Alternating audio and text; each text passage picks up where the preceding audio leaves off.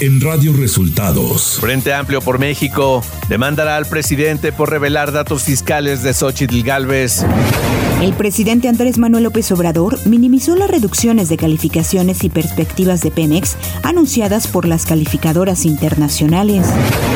El coordinador de Morena en la Cámara de Diputados, Ignacio Mier, llama a los partidos políticos de oposición a votar a favor de un aumento de recursos para los programas sociales. Esto y más en las noticias de hoy.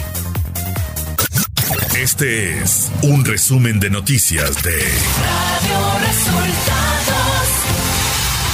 Bienvenidos al resumen de noticias de Radio Resultados. Hoy es 24 de julio y ya estamos listos para informarle Valeria Torices y Luis Ángel Marín. Quédese con nosotros, aquí están las noticias. La mañanera.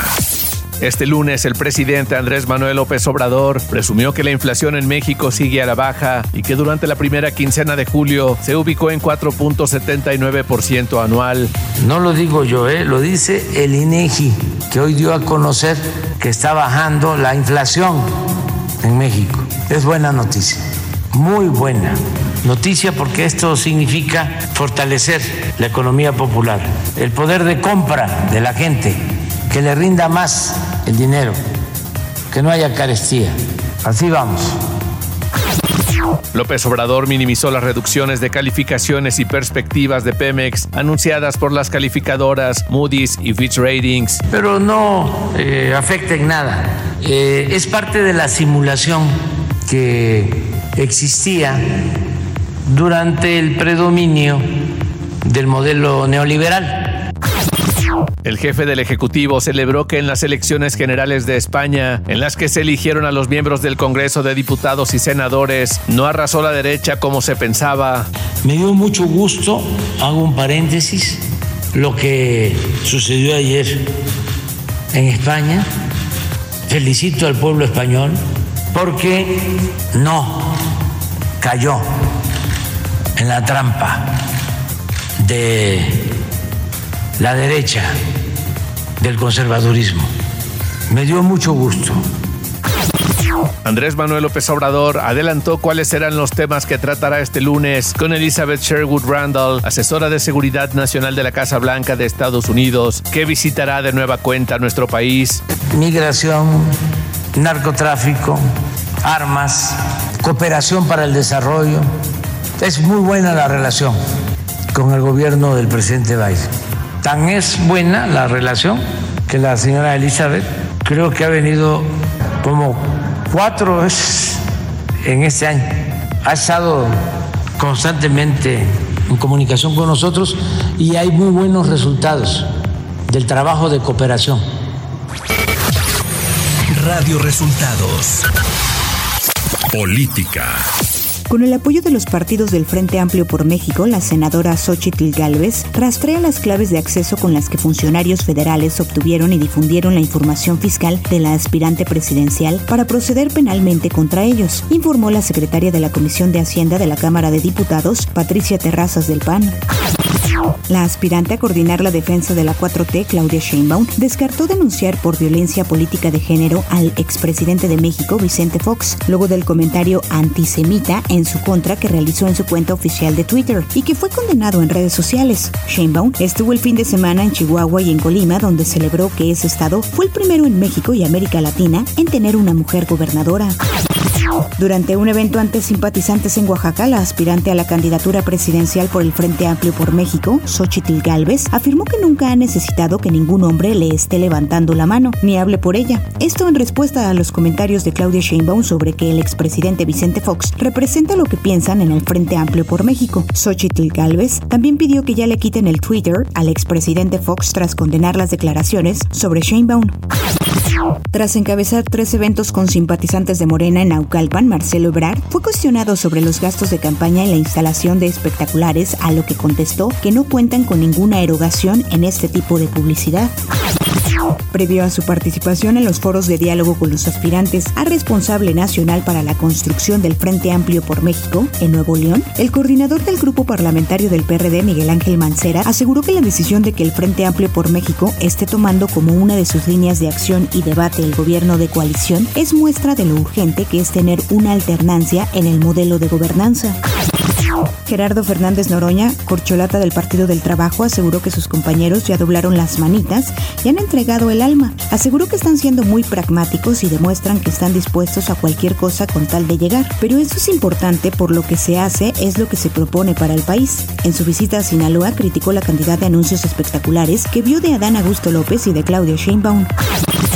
El coordinador de Morena en la Cámara de Diputados, Ignacio Mier, retó este domingo a los partidos políticos de oposición a votar para aumentar un 25% los recursos asignados a los programas sociales en el próximo presupuesto de egresos de la Federación. En un comunicado, el Partido Morena adelantó que junto con el Partido Verde Ecologista de México y el Partido del Trabajo votarán por un argumento en los programas sociales del 25% para que la pensión de adultos mayores llegue a los 6.050 pesos. Ciudad de México. Este domingo el jefe de gobierno de la Ciudad de México, Martí Batres, encabezó el evento en el que fue develado el monumento a la joven de Amajac y que se ubica a un costado de la glorieta de las mujeres que luchan en lo que antes era la glorieta de Colón. Martí Batres dijo que se trata de un monumento histórico y es un homenaje a las comunidades indígenas en la lucha contra el racismo y el colonialismo. Información de los estados. 11 personas fallecieron y 6 resultaron heridas a consecuencia de un incendio intencional cometido la madrugada del domingo en un bar en el municipio fronterizo de San Luis Río Colorado, Sonora. Entre las víctimas mortales hay un menor de edad y una mujer estadounidense, informó la Fiscalía General del Estado. Se dio a conocer que el presunto responsable que cometió este acto cuando fue sacado del lugar por molestar a mujeres ya fue detenido.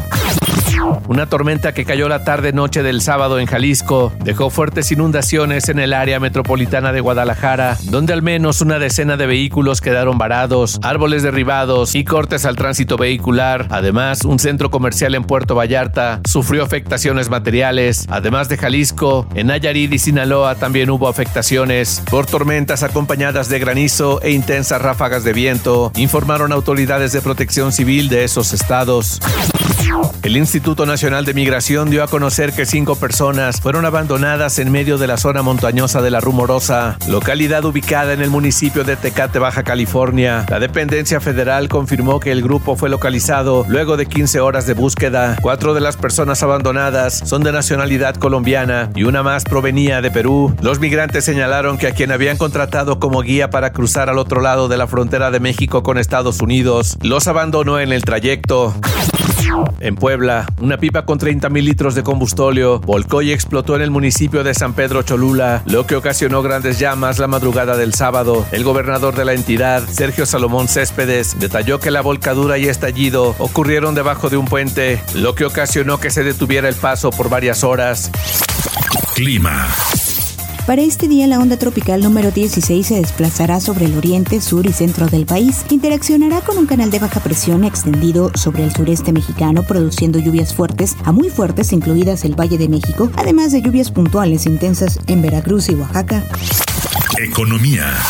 El INEGI dio a conocer que en la primera quincena de julio la inflación en México se ubicó en 4.79% anual, desde 4.93% reportado al cierre de junio. El dato es el más bajo desde la primera quincena de marzo de 2021.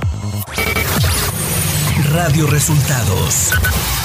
Internacional. Desafiando todos los pronósticos, los socialistas del presidente del gobierno Pedro Sánchez perdieron solamente por poco ante los conservadores las elecciones legislativas de este domingo en España. El bloque de derecha, el partido Vox, suma 169 diputados y el de izquierda, el partido PSOE, 153. Pero este último podría ser apoyado por otros grupos para alcanzar la mayoría absoluta en el Congreso y lograr la investidura.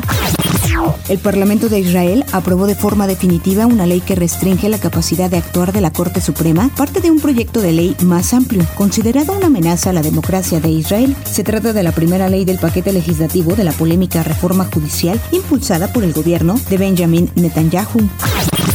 La crisis diplomática entre Suecia e Irak por la autorización de la quema del Corán en Estocolmo y el incendio provocado en la embajada sueca en Bagdad se va agravando por momentos e incluso el gobierno iraquí amenazado con la ruptura de relaciones diplomáticas si se quema un segundo ejemplar del libro sagrado musulmán. El gobierno iraquí no especificó el nivel en que quedarán las relaciones diplomáticas, si bien había advertido horas antes que rompería las relaciones con Suecia si se quema el Corán de nuevo en su territorio. Corea del Sur y Japón sostendrán una reunión para discutir las solicitudes surcoreanas sobre el plan japonés de descargar el agua contaminada de la accidentada planta nuclear de Fukushima, según ha dicho este lunes un funcionario. Tecnología. Tal y como lo había anunciado Elon Musk, Twitter cambió su logotipo de un ave azul por una X. Elon Musk había estado compartiendo diferentes publicaciones en su perfil de Twitter relacionadas con el cambio de nombre de la red social y el cambio de logotipo es el primer paso. Deportes. El piloto mexicano Sergio Checo Pérez tuvo una excelente actuación en el Gran Premio de Hungría. El mexicano fue designado piloto del día tras pasar del lugar 9 al tercero, adjudicándose la tercera plaza en el circuito húngaro Ring, solo por detrás de su compañero de escudería Max Verstappen y de Lando Norris de McLaren que llegó en segundo. El mexicano fue nombrado piloto del día.